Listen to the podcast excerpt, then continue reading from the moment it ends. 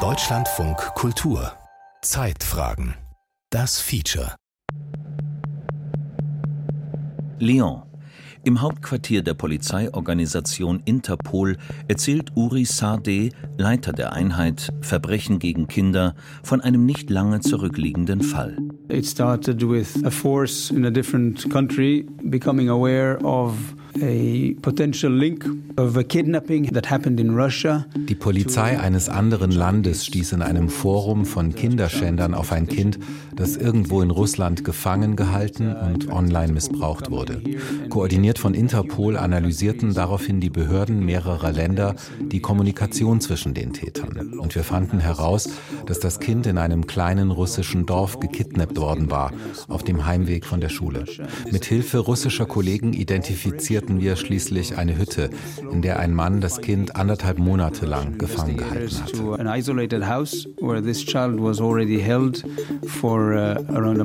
hatte. Polizisten stürmten die Hütte und befreiten das Kind. Weltpolizei Interpol. Ein grenzüberschreitendes Netzwerk, in dem 195 Staaten Daten austauschen, um Kriminalität und vor allem das organisierte Verbrechen zu bekämpfen. Ein Netzwerk, das aber auch immer wieder in die Kritik gerät, weil es von autoritären Staaten zur Verfolgung von Oppositionellen missbraucht wird. Zum Beispiel in Tadschikistan. Interpol habe dem autokratischen Regime seines Landes geholfen, ihn zu verfolgen, sagt Muhidin Kabiri, ein heute in Deutschland lebender Oppositionspolitiker. Uh, die Regierung erklärte unsere Partei zur Terrororganisation und verhaftete die gesamte Führung. Weil ich mich im Ausland befand, erwirkte sie 2016 ein Interpol-Fahndungsersuchen gegen mich.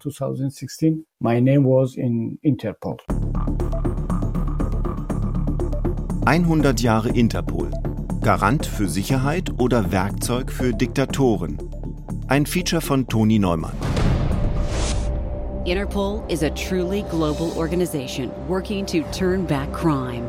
1923, als nach dem Ersten Weltkrieg das Verbrechen in Europa florierte, trafen sich in Wien Vertreter von 20 europäischen Polizeibehörden. Sie gründeten die Internationale Kriminalpolizeiliche Kommission, kurz IPCO, einen Verbund zum Austausch von Informationen im Kampf gegen das transnationale Verbrechen. Die IPCO war organisiert wie ein Verein. Kein internationaler Vertrag lag ihr zugrunde. Trotzdem kam der Austausch rasch voran. 1933 verfügte die IPCO-Zentrale in Wien über Karteikarten von mehr als 3000 international agierenden Geldschrankknackern, Geldfälschern, Frauen- und Drogenhändlern, Mördern und Betrügern. 1938 wurde nach dem Anschluss Österreichs die Zentrale von Wien nach Berlin verlegt. Der Chef der deutschen Sicherheitspolizei, der SS-Gruppenführer Reinhard Heydrich, wurde IPCO-Präsident und die internationale Polizeikooperation kam schnell zum Erliegen. 1946, nach dem Ende des Zweiten Weltkriegs, wurde das Polizeinetzwerk unter dem Namen Interpol wiederbelebt. 1989 dann der Umzug ins festungsähnliche Hauptquartier in Lyon.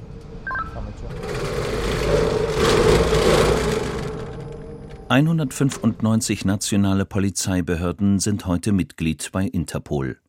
Nur Nordkorea und einige Pazifikstaaten fehlen. Eine wichtige Basis der Zusammenarbeit zwischen Polizisten mit unterschiedlichem politischen und kulturellen Hintergrund sei kollegiales Vertrauen, sagt Jürgen Stock. Der Deutsche ist seit 2014 Interpol-Generalsekretär. Es gibt den Konsens, dass im Grunde die Polizeibeamtinnen und Beamten um die Welt alle das gleiche Interesse haben, im Grunde Mörder zu fangen, Drogenhändler, Kriminelle, die Kinder missbrauchen oder Menschenhändler. Und das hat viel auch mit Vertrauen zu tun, das entwickelt wird über gemeinsame Konferenzen, Begegnungen, die Interpol auch organisiert, aber eben auch ein festes Regelwerk, an das sich alle zu halten haben, die bei uns mitwirken. Der Respekt vor staatlicher Souveränität und der Schutz sensibler Daten sind streng geregelt. Interpol, deren tausend Mitarbeiter keinerlei exekutive Befugnis haben, versteht sich vor allem als Plattform und Koordinationsstelle. Die Organisation sammelt Daten über Verbrecher und Verdächtige, speichert DNA und Fingerabdrücke, Fotos und Internetstreams, Informationen über gestohlene Pässe und geklaute Waffen. Fast alle diese Daten stehen den Mitgliedsbehörden jederzeit zur Verfügung über das Interpol-Datennetzwerk. Bis zu 8 Milliarden Abfragen pro Jahr verzeichnet die Organisation. Außerdem helfen Interpol-Experten bei der Analyse von Verbrechensspuren, koordinieren internationale Operationen gegen Verbrecherbanden und schulen Polizisten weltweit. Eine Vereinigung, die für den länderübergreifenden Kampf gegen kriminelle Organisationen und Verbrecherbanden unentbehrlich geworden ist. Vor 100 Jahren gegen eher traditionell operierende Gangster, heute vor allem gegen Terroristen und immer neue Verbrechensformen, die das Internet ermöglicht. Zum Beispiel der Missbrauch von Kindern via Internet. Dagegen gibt es in manchen Ländern noch keine Gesetze, berichtet Uri Sadeh, ein israelischer Menschenrechtsanwalt und Mitarbeiter der Interpol-Einheit Verbrechen gegen Kinder. The introduction of uh, internet rendered it das Internet hat es einfacher gemacht, Kinder zu missbrauchen und an Bildmaterial zu kommen, das Kindesmissbrauch zeigt. Die Täter können deshalb leichter denn je Kinder online missbrauchen oder persönliche Begegnungen anbahnen. Oft baut ein Täter online Vertrauen auf, täuscht dem Kind vor, er sei in seinem Alter und verführt es dazu, Nacktbilder zu tauschen. Anschließend kann der Täter das Kind erpressen, indem er droht, die Bilder den Eltern zu schicken oder sie in sozialen Medien zu veröffentlichen veröffentlichen. Das Kind wird so zum Sexsklaven des Täters und das sogar, wenn der in einem weit entfernten Land sitzt. Of this offender, even if they sit in different countries and different regions of the world. Von inzwischen millionenfachem Kindesmissbrauch über das Internet spricht Sade. Diese Flut könne die Polizei allein nicht bewältigen. Die Anbieter von sozialen Medien und Internetplattformen seien gefordert. Sie müssten ihre Plattformen schützen. Sie müssten mithilfe künstlicher Intelligenz Bilder von Kindesmissbrauch identifizieren, Streaming von Missbrauch blockieren und Täter entlarven. Kampf gegen Kindesmissbrauch sei heute eine internationale Aufgabe, sagt Sade. Denn Täter und Opfer säßen oft in verschiedenen Ländern. Die aktuell vielleicht größte Herausforderung für Polizeibehörden weltweit verkörperten Cyberangriffe auf einzelne Personen, Unternehmen und kritische Infrastruktur, sagt Interpol-Generalsekretär Jürgen Stock. Stock berichtet von Attacken mit Schadsoftware, die ganze Firmen lahmlegen. Er berichtet von Online-Schneeballsystemen, die schnelles Geld versprechen, von Spionageprogrammen, die auf Handys eingeschleust werden, um Menschen zu überwachen. Wir haben im Bereich Cybercrime ja vor ein, zwei Jahren mit Fug und Recht von einer Parallelpandemie von Cybercrime gesprochen. Also die Situation, dass Kriminelle weltweit diese neuen Verwundbarkeiten, die durch die Pandemie entstanden sind, schamlos ausgenutzt haben. Beispielsweise ja Homeoffice, die Lücken in der IT-Sicherheit oder Staaten, die Hilfsprogramme sehr schnell ausschreiben mussten, die Websites eingerichtet haben im Internet, die nicht unbedingt IT-sicher waren und die dann sofort angegriffen worden sind, wo dann Gelder abgezweigt wurden. Also eine Vielzahl gefälschte Medikamente, gefälschte Desinfektionsmittel, alles Mögliche war sofort da und diese Form von Kriminalität wird weiter zunehmen. Cybercrime werde bald 10 Milliarden Euro Schaden pro Jahr verursachen, fürchtet Jürgen Stock. Auch deshalb hat Interpol in Singapur ein Cybercrime-Zentrum eingerichtet. Weil aber der Polizei in vielen Ländern die Mittel fehlen, Internetverbrechen wirksam zu bekämpfen, sieht Stock, wie beim Kindesmissbrauch übers Internet, die Wirtschaft in der Pflicht. Regelmäßig hält der Interpol-Chef Vorträge bei internationalen Organisationen, IT- und Kommunikationsfirmen. Das sind die, die die Expertise haben über neue Angriffsmuster, also beispielsweise große Telekom-Provider, die auch eigene Analysezentren haben über gegenwärtige Angriffsszenarien, uns mit diesen Organisationen, privaten Organisationen intensiver auszutauschen. Das ist ein Arbeitsschwerpunkt, wo ich in der Tat mit Vertretern der Industrie zusammensitze und wie wir sagen können, wie können wir das Frühwarnsystem, das noch unterentwickelt ist, gemeinsam weiterentwickeln. Über Kooperationen von Interpol mit der Wirtschaft und andere wichtige Fragen entscheidet die Generalversammlung, das oberste Organ der Polizeiorganisation. Sie tat hinter verschlossenen Türen. Jede Mitgliedsbehörde hat eine Stimme. Interpol unterliegt keiner politischen Kontrolle. Die Generalversammlung wählt ein 13-köpfiges Exekutivkomitee, das den Generalsekretär kontrollieren soll und den Präsidenten. Sie hatte dabei in jüngster Zeit aber nicht immer ein glückliches Händchen. 2004 etwa wurde der Südafrikaner Jackie Selebi gewählt, der 2010 wegen Korruption zu 15 Jahren Gefängnis verurteilt wurde. 2016 der Chinese Meng Hongwei, der 2018 wegen Korruption verhaftet wurde. Seit 2021 ist Ahmed Nasser al-Raisi Interpol-Präsident, der Generalinspekteur im Innenministerium der Vereinigten Arabischen Emirate, dem die Gefängnisse des Landes unterstehen. In den Emiraten sind, das zeigen unabhängige Untersuchungen, viele Menschen aus politischen Gründen in Haft. Und Folter gehört dort zum Alltag. Warum der Mann aus dem Folterstaat trotzdem zum Interpol-Präsidenten gewählt wurde, erklärt sich vielleicht aus der prekären Finanzsituation der Weltpolizei. Deren Budget von jährlich rund 150 Millionen Euro wird nur zu rund 60 Prozent durch Sachleistungen und Pflichtbeiträge der Mitglieder gedeckt. Den Rest finanziert Interpol durch freiwillige Zuwendungen von einzelnen Staaten. Früher auch von großen Unternehmen, Interpol unterhielt Partnerschaften mit dem Tabakkonzern Philip Morris, mit den Pharmaunternehmen Eli Lilly und Sanofi sowie dem Weltfußballverband FIFA, der seit Jahren in Korruptionsskandale verwickelt ist. Kein Ruhmesblatt für Interpol, meint sogar der Generalsekretär. Direkt nach meiner Amtsübernahme habe ich es eingestellt, dass die Organisation Spenden von privaten Institutionen angenommen hat. FIFA ist eines der Beispiele. Da gab es eine sehr signifikante Zuwendung vor einigen Jahren. Wir haben die beendet und haben auch den Rest des Geldes zurückgegeben und haben das auch mit anderen privaten Sponsoren dann in gleicher Weise gemacht. Jürgen Stock gelang es, die privaten Spender zu ersetzen. Größter freiwilliger Geber ist heute die EU-Kommission. Gleich danach aber folgt die Interpol Stiftung für eine sicherere Welt, finanziert ausschließlich von den Vereinigten Arabischen Emiraten.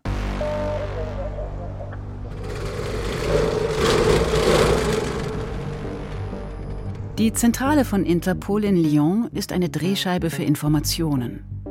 Als Verbindung zu den Mitgliedsbehörden fungieren sogenannte nationale Zentralbüros, das deutsche ist beim Bundeskriminalamt angesiedelt.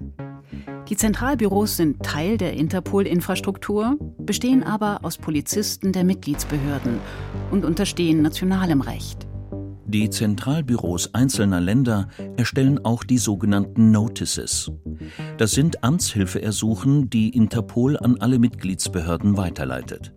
Am häufigsten genutzt werden sogenannte Red Notices. Das sind rot markierte Anträge, eine Person festzunehmen und an das Land auszuliefern.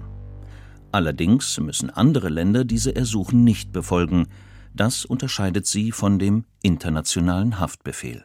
Offiziell ausgeschlossen sind Red Notices bei Verbrechen im Kontext militärischer, religiöser und rassischer Konflikte sowie bei politischen Straftaten. Auch Fahndungsersuchen gegen anerkannte Flüchtlinge sind seit 2017 nicht mehr zulässig.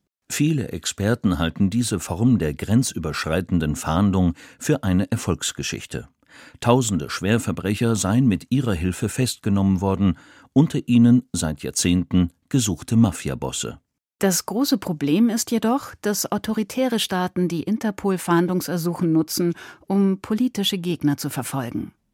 Dies insbesondere seit den Terroranschlägen von New York am 11. September 2001, sagt Professor Mathieu de Flem, ein aus Belgien stammender Polizeisoziologe, der an der Universität von South Carolina lehrt.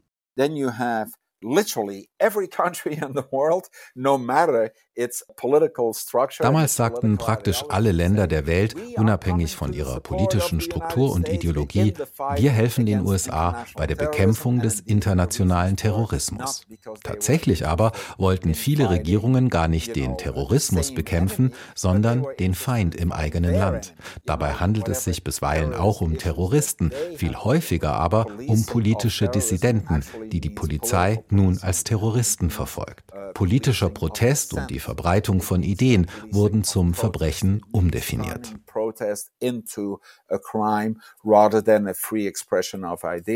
Im Exil lebende Oppositionelle können die Öffentlichkeit daheim mit Hilfe sozialer Medien weitaus stärker mobilisieren als früher und werden so für autokratische Regime zur Gefahr.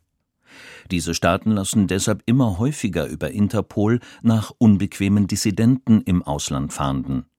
Vor allem Russland, Türkei, China und mehrere arabische Staaten werden von Menschenrechtlern beschuldigt, mit Hilfe von Interpol politische Gegner zu verfolgen. Die offiziellen Begründungen für die Fahndungsaufrufe klingen natürlich ganz anders. Da ist meist von Terrorismus, Betrug oder Kinderschändung die Rede. Es gibt daher auch keine Statistiken über politisch motivierte Interpol-Fahndungsersuchen. Es gibt aber zahlreiche Einzelfälle, die Menschenrechtsorganisationen dokumentiert haben. Dolkun Isa, der heute in Deutschland lebende Präsident des Uigurischen Weltkongresses, wurde 21 Jahre lang mit einem von China erwirkten Interpol-Fahndungsersuchen verfolgt. Erst 2018 wurde der Aufruf gelöscht. Hakim al-Arabi, ein in Australien anerkannter politischer Flüchtling aus Bahrain, saß 2018 76 Tage in thailändischer Auslieferungshaft, weil ihn Bahrain mit Hilfe von Interpol suchte. Muhyiddin Kabiri, der eingangs erwähnte tadschikische Politiker, wurde bis 2019 von Interpol gesucht. Das sei kein Einzelfall, sagt Professor Edward Lemon, der aus Großbritannien stammende Präsident der Oxford Society for Central Asian Affairs in Washington. Tajikistan is relatively small, poor country of around 9 million people. Tadschikistan ist ein kleines Land in Zentralasien mit gerade mal 9 Millionen Einwohnern. Dessen ungeachtet hat Tadschikistan mehr als 2000 Interpol-Fahndungsersuchen erwirkt, viele davon gegen Mitglieder der führenden Oppositionspartei, die seit 2015 verboten ist. Damit steht Tadschikistan beispielhaft für Länder, die so klein und schwach sie auch sein mögen, Interpol instrumentalisieren, für transnationale Repressionen Repression. Mithilfe von Interpol-Fahndungsersuchen sowie bi- und multilateralen Auslieferungsabkommen wurden in den letzten zehn Jahren mehrere hundert Tadschiken ausgeliefert. Für politisch Verfolgte können solche Fahndungsersuchen auch gefährlich sein, wenn sie nicht ausgeliefert werden. Viele Staaten wie die USA inhaftieren von Interpol Gesuchte routinemäßig, bis der Fall geklärt ist, was Jahre dauern kann. Und auch in der EU haben es politisch Verfolgte, die auf Interpol-Fahndungslisten stehen, schwer. So wurde in Spanien 2017 der inzwischen verstorbene deutsch-türkische Menschenrechtler Doğan Akanli festgenommen, aufgrund eines von der Türkei erwirkten Interpol-Fahndungsersuchen wegen angeblichen Raubmordes.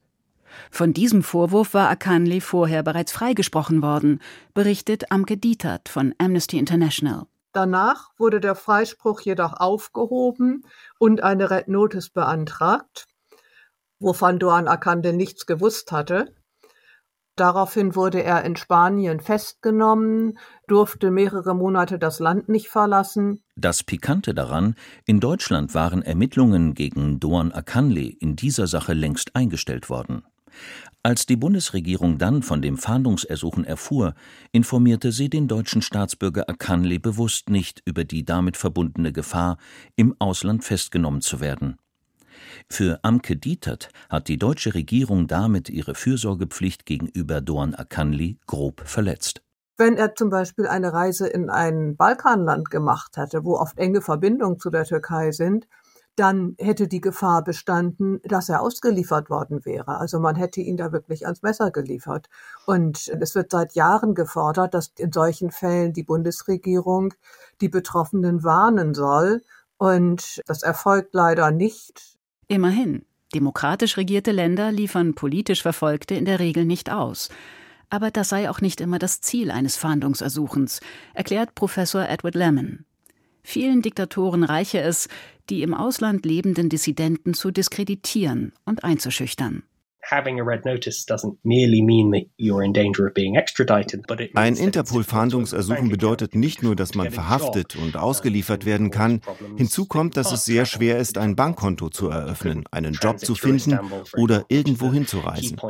In Istanbul, den Vereinigten Arabischen Emiraten oder Katar mit ihren großen Transitflughäfen wäre die Wahrscheinlichkeit hoch, festgenommen zu werden.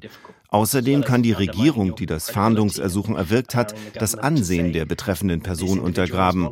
Diese Person wird von Interpol gesucht. Sie hat also schwere Verbrechen begangen. Ja, Interpol-Fahndungsersuchen sind auch ein probates Mittel, Kämpfer gegen Korruption und politische Oppositionelle weltweit in Verruf zu bringen. Transnationale Repression, also länderübergreifende Unterdrückung, so nennen Kritiker solchen Missbrauch der Institution Interpol. Die Botschaft der Diktatoren an ihre Gegner sei eindeutig. Wohin auch immer ihr flieht, wir bestrafen euch. Interpol-Generalsekretär Jürgen Stock weiß, dass die Fahndungsersuchen zum Missbrauch einladen. Deshalb hat Stock 2016 eine spezielle Taskforce aus 40 Mitarbeitern eingesetzt, die Red Notices prüfen, bevor sie veröffentlicht werden. Wir kriegen pro Jahr ungefähr zwischen 11.000 und 14.000 Ersuchen. 95 Prozent dieser Ersuchen sind unproblematisch. Die betreffen Kategorien, die unzweifelhaft allgemeine Kriminalität oder Terrorismus betreffen. Wir haben ungefähr eine Quote von 5 Prozent, wo wir sehr intensiv einsteigen müssen, um sicherzustellen, dass es hier nicht um primär politische Angelegenheiten geht. Wie es der Taskforce gelingt, 95 Prozent der Fahndungsersuchen auf Anhieb als unproblematisch einzustufen, erklärt Stock nicht. Die Taskforce könne Fahndungsersuchen nur auf ihre Plausibilität hin prüfen, räumt er ein. Sie stellt selbst keine Ermittlungen an, hört die Beschuldigten nicht an und sichtet keine Beweisstücke. Ein rechtsstaatlich äußerst fragwürdiges Verfahren, meint Professor Edward Lemon. Interpol fehlen die Mittel, bei jedem einzelnen Fahndungsersuchen festzustellen, ob es politisch motiviert ist oder nicht. Autoritäre Regierungen begründen ihre Anträge auf Red Notices ja stets mit nichtpolitischen Verbrechen wie Betrug oder Kindesmissbrauch. Wenngleich Experten natürlich wissen, in der Regel sind diese Fahndungsersuchen politisch motiviert. In der Regel, aber nicht immer. Für die Red Notice-Prüfer ist das ein kaum lösbarer Konflikt. Es könnten ja auch echte Mörder, Menschenhändler oder Terroristen sein, nach denen gesucht werden soll. Wie problematisch die internen Prüfungen von Interpol in der Praxis sind, zeigen Einzelfälle. Selahuddin Gülen, ein Neffe des türkischen Oppositionsführers Fethullah Gülen, wurde 2020 in Kenia festgenommen. Auf der Basis eines Interpol-Fahndungsersuchens wegen Kindesmissbrauchs, das die Türkei erwirkt hatte. Gülen wurde ausgeliefert. Der politische Aktivist Ahmed Jafar Mohammed Ali aus Bahrain wurde am 3. November 2021 auf der Basis einer Red Notice in Belgrad festgenommen. Am 24. Januar 2022 lieferte ihn Serbien an Bahrain aus, obwohl der Europäische Menschenrechtsgerichtshof dies verboten hatte. Rechtsanwalt Markus Damburg vom Belgrader Zentrum für Menschenrechte versteht nicht, wie sein Mandant überhaupt auf die Interpol-Fahndungsliste geraten konnte. Idris Hassan, ein uigurischer Politaktivist aus China, wurde am 20. Juli 2021 in Casablanca verhaftet, auf der Basis eines von Interpol ausgestellten Fahndungsersuchens. Bruno Min, Leiter der britischen Menschenrechtsorganisation Fair Trials, hält das für einen Skandal. Denken wir an die aktuell schwersten Menschenrechtsverletzungen weltweit, fällt uns sofort ein, wie in Chinas Provinz Xinjiang das Volk der Uiguren drangsaliert wird. Und im Falle Idris Hassans ist es leicht, ihn als Uiguren zu identifizieren. Trotzdem hat Interpol Chinas Fahndungsersuchen gegen ihn als gerechtfertigt angesehen. Das halte ich auch deshalb für höchst besorgniserregend, weil es die Schwächen des Systems der Fahndungsersuchen einmal mehr grell beleuchtet. Ein weiteres Interpol-Fahndungsinstrument, mit dem diktatorische Regime ihre Gegner im Exil tyrannisieren, ist die Interpol-Datenbank gestohlener und verlorener Ausweisdokumente. Ein Werkzeug, das die türkische Regierung gern nutzt. Das zeigen Dokumente des türkischen Geheimdienstes, die das Nordic Research Monitoring Network 2019 veröffentlichte. Danach hatte die Türkei nach dem Putschversuch 2016 mehrere hunderttausend Pässe für gestohlen oder verloren erklärt und die entsprechenden Informationen an die Interpol-Datenbank weitergegeben. Betroffen war zum Beispiel die Ehefrau des zuvor nach Deutschland geflohenen Journalisten Can Dündar. Bei der Passkontrolle am Flughafen sagte der Grenzbeamte zu meiner Frau, Ihr Pass ist als verloren gemeldet. Aber ich halte ihn doch in meiner Hand, sagte sie. Sorry, in meinem Computer ist er als verloren gemeldet, beharrte der Beamte und beschlagnahmte den Pass meiner Frau. Sie reiste später illegal aus, ohne Pass. Für Betroffene ist es schwierig, sich gegen solche Schikanen und Repressionen zu wehren. Informationen über verlorene Ausweispapiere zum Beispiel können nur von den Regierungen, die die Daten an Interpol geschickt haben, aus der Datenbank gelöscht werden. Entscheidungen von Interpol straf- oder zivilrechtlich anzufechten, ist ebenfalls kaum möglich. Die Organisation und ihre Mitarbeiter genießen in Frankreich Immunität. Um sich gegen Red Notices zu wehren, können sich Betroffene an die Interpol-Beschwerdestelle, die Kommission für die Kontrolle von Interpol-Akten, kurz CCF, wenden. Diese Kommission entscheidet, ob ein Fahndungsersuchen den Regeln von Interpol entspricht. Sie wird von der Generalversammlung gewählt, arbeitet aber unabhängig und ihre Entscheidungen sind seit 2017 verbindlich. Verfahren vor der CCF würden meist erst dann angestrengt, wenn ein Fahndungsersuchen seinen Zweck erfüllt habe und der Betreffende im Gefängnis sitze, erklärt die Washingtoner Anwältin Sandra Grossman. Sie hat mit der Kommission überwiegend gute Erfahrungen gemacht. We have found that in general the commission does in der Regel geht die Kommission vorbildlich mit unseren Eingaben um und entscheidet zugunsten unserer Klienten. In einigen Fällen allerdings konnten wir unser Recht auf Akteneinsicht nicht durchsetzen. Das Land, das das Fahndungsersuchen eingereicht hatte, verweigerte die Freigabe und die Kommission gehorchte. Ein klarer Verstoß gegen rechtsstaatliche Prinzipien. Danach muss ein Beschuldigter wissen, was ihm vorgeworfen wird, damit er sich überhaupt verteidigen kann. Interpol-Generalsekretär Jürgen Stock hat zumindest die Glaubwürdigkeit der Kommission als ernstzunehmende Beschwerdestelle gestärkt. Sie muss neuerdings Fristen einhalten und ihre Entscheidungen begründen. Eine Berufung dagegen ist nur in Ausnahmefällen möglich. Jeder Bürger kann sich nun auch erkundigen, ob Daten über ihn bei Interpol vorliegen. Und die Kommission fragt jetzt auch bei Menschenrechtsorganisationen nach, bevor sie über Beschwerden entscheidet. Die Kommission kann allerdings nicht darüber entscheiden, wie nationale Polizeibehörden mit einmal verbreiteten Fahndungsersuchen umgehen, ob sie sie löschen oder nicht. Dennoch, betont Stock, sei sie ein wichtiges Instrument, um den Missbrauch von Interpols Fahndungsinstrumenten zu bekämpfen. Zum anderen haben wir gewisse Mechanismen, die dann greifen, wenn wir beispielsweise sehen, dass ein bestimmtes Land eine höhere Zahl von Fällen hat, die nicht mit unseren Regularien in Übereinstimmung stimmen. Wir haben eine Reihe von Möglichkeiten, die dann der Generalsekretär ergreifen kann, bis hin zu der Möglichkeit, einen Mitgliedstaat komplett vom Informationsaustausch auszuschließen. Diese Möglichkeit wird allerdings kaum genutzt, denn mit der Einschränkung des Informationsaustausches würde Interpol auch die länderübergreifende Verbrechensbekämpfung schwächen. Bis heute wurden nur Syrien von 2012 bis 2021 und Afghanistan seit 2021 vom Informationsaustausch ausgeschlossen. So fällt die Bilanz vieler Menschenrechtsaktivisten bitter aus. Trotz aller Reformen sei die Weltpolizei bis heute ein Werkzeug der Unterdrückung in den Händen von Diktatoren. Eine Kritik, die inzwischen auch das Europaparlament und der US-Kongress formuliert haben. Interpol bleibt, 100 Jahre nach der Gründung, in einem Dilemma gefangen. Mit konsequent rechtsstaatlichem und transparentem Vorgehen könnte sie die Menschenrechte politisch Verfolgter schützen.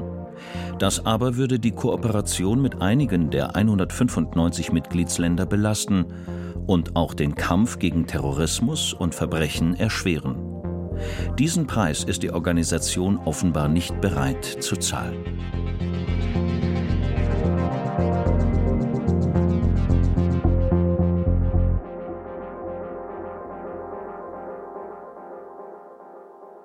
Hundert Jahre Interpol.